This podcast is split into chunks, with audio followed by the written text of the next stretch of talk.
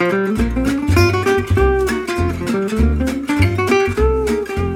carissimi e carissime, benvenute e benvenuti a una nuova puntata di Walk and Talk Level Up versione italiana, per aiutarti a imparare sempre di più la lingua del bel paese. Io sono la prof Clara Casagrande, la vostra insegnante di italiano e sono molto contenta di averti qui con me. Prima di cominciare però ti ricordo che questo è un podcast interattivo, cioè tutte le volte che sentirai questo suono dovrai ripetere con me, va bene? E se vuoi approfondire ancora di più le tue conoscenze e praticare l'italiano, ho preparato un materiale aggiuntivo che puoi trovare sul portale fluicytv.com. Benissimo, allora cominciamo. Oggi ascolteremo il dialogo tra Sofia e Romeo, due amici che parlano un po' della loro vita. Prova a capire dove sono. Io torno subito. Mi trovo bene. Sì, sì.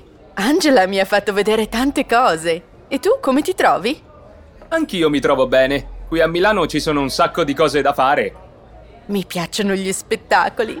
Hai girato un po' di sera? Ah, ma sì, sono andato ai Navigli, a un concerto di jazz. Com'è stata la comprensione? Proviamo ad ascoltarlo un'altra volta. Mi trovo bene. Sì, sì. Angela mi ha fatto vedere tante cose. E tu come ti trovi? Anch'io mi trovo bene. Qui a Milano ci sono un sacco di cose da fare. Mi piacciono gli spettacoli. Hai girato un po' di sera? Ah, ma sì, sono andato ai Navigli, a un concerto di jazz.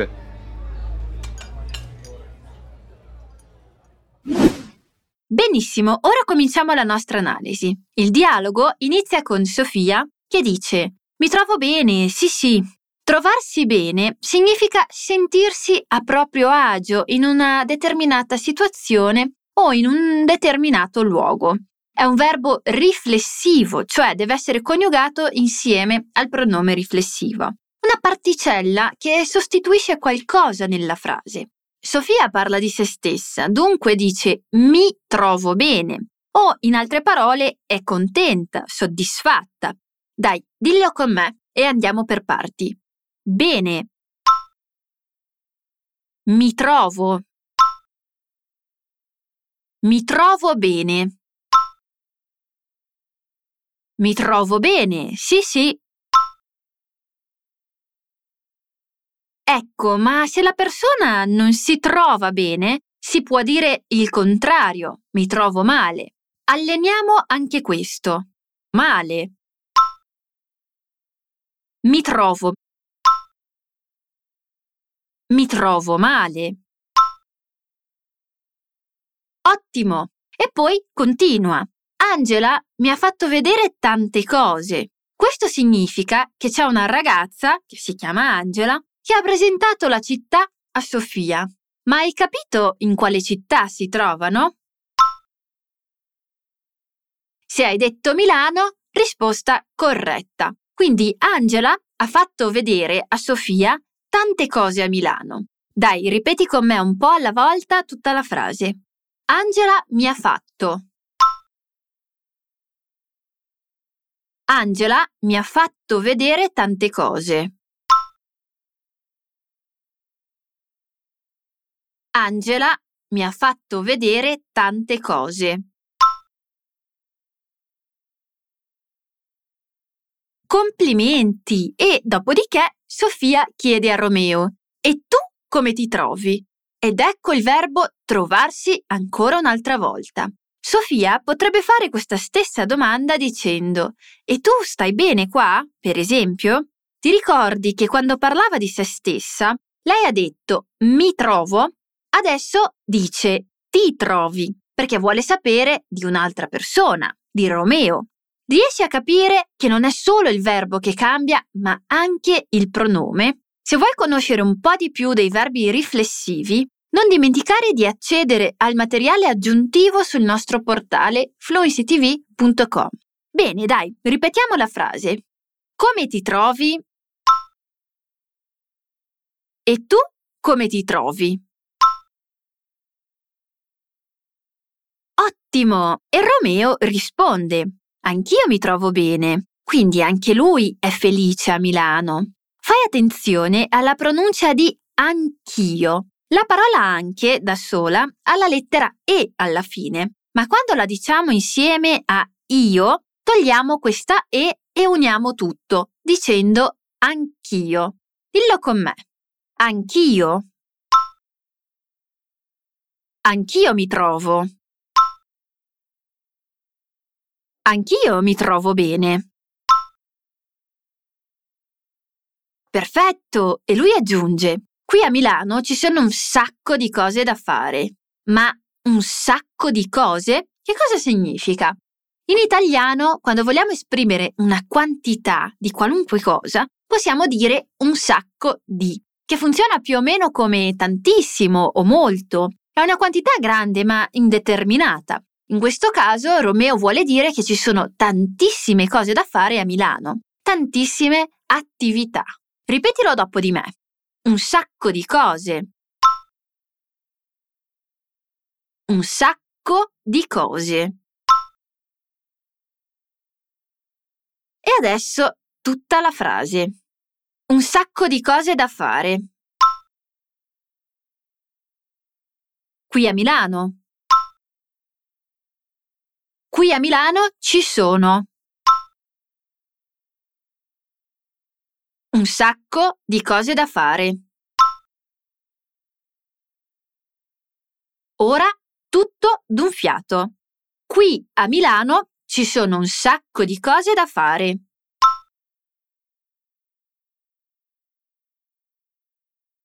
Meraviglioso! Poi Sofia dice quale di queste cose le piacciono di più ti ricordi cos'era? Sì, gli spettacoli. La frase era Mi piacciono gli spettacoli. Dilla con me e fai attenzione alla pronuncia della parola spettacolo con la doppia T. Spettacoli. Gli spettacoli. Mi piacciono. Mi piacciono gli spettacoli. Molto bene! E Sofia chiede a Romeo, ha girato un po' di sera?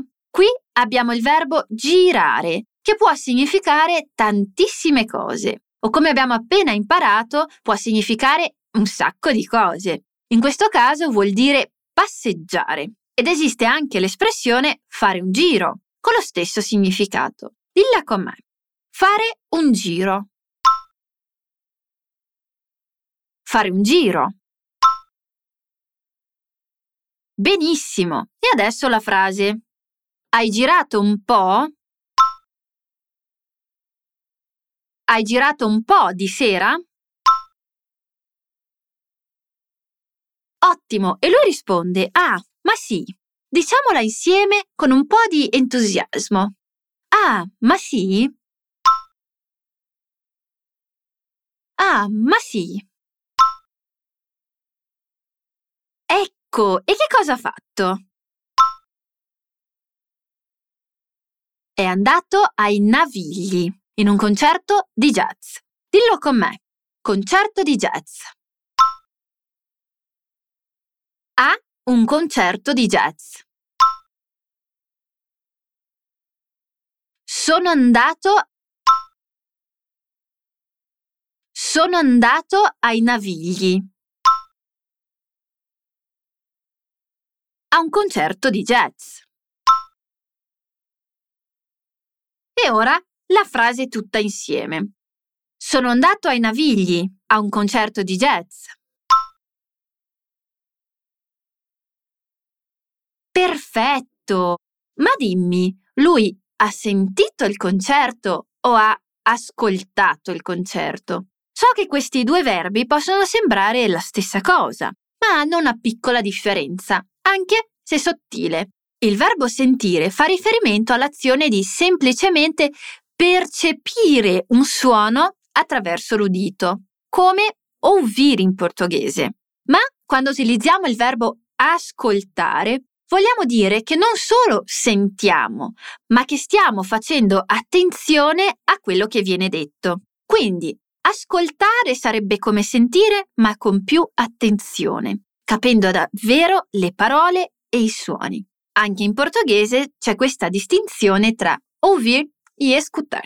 Di solito si dice sentire una canzone, ma possiamo anche ascoltarla dipendendo dal momento. Molto bene, siamo alla fine di questa lezione e fra poco ti faccio ascoltare il dialogo ancora un'altra volta. Ma prima di ciò te lo leggerò, così sarai capace di percepire come la tua comprensione è già migliorata. Mi trovo bene, sì sì, Angela mi ha fatto vedere tante cose. E tu come ti trovi? Anch'io mi trovo bene. Qui a Milano ci sono un sacco di cose da fare. Mi piacciono gli spettacoli. Hai girato un po' di sera? Ah, ma sì, sono andato ai Navigli a un concerto di jazz. Ora tocca ai nostri personaggi. Mi trovo bene. Sì, sì. Angela mi ha fatto vedere tante cose. E tu come ti trovi? Anch'io mi trovo bene. Qui a Milano ci sono un sacco di cose da fare. Mi piacciono gli spettacoli. Hai girato un po' di sera? Ah, ma sì, sono andato ai Navigli a un concerto di jazz.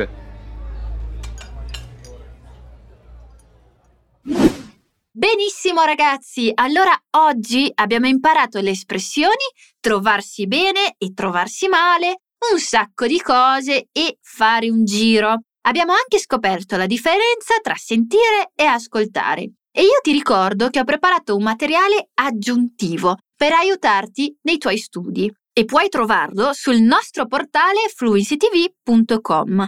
Spero che questo episodio ti sia piaciuto, ci vediamo la prossima volta e un caro saluto dalla prof Clara.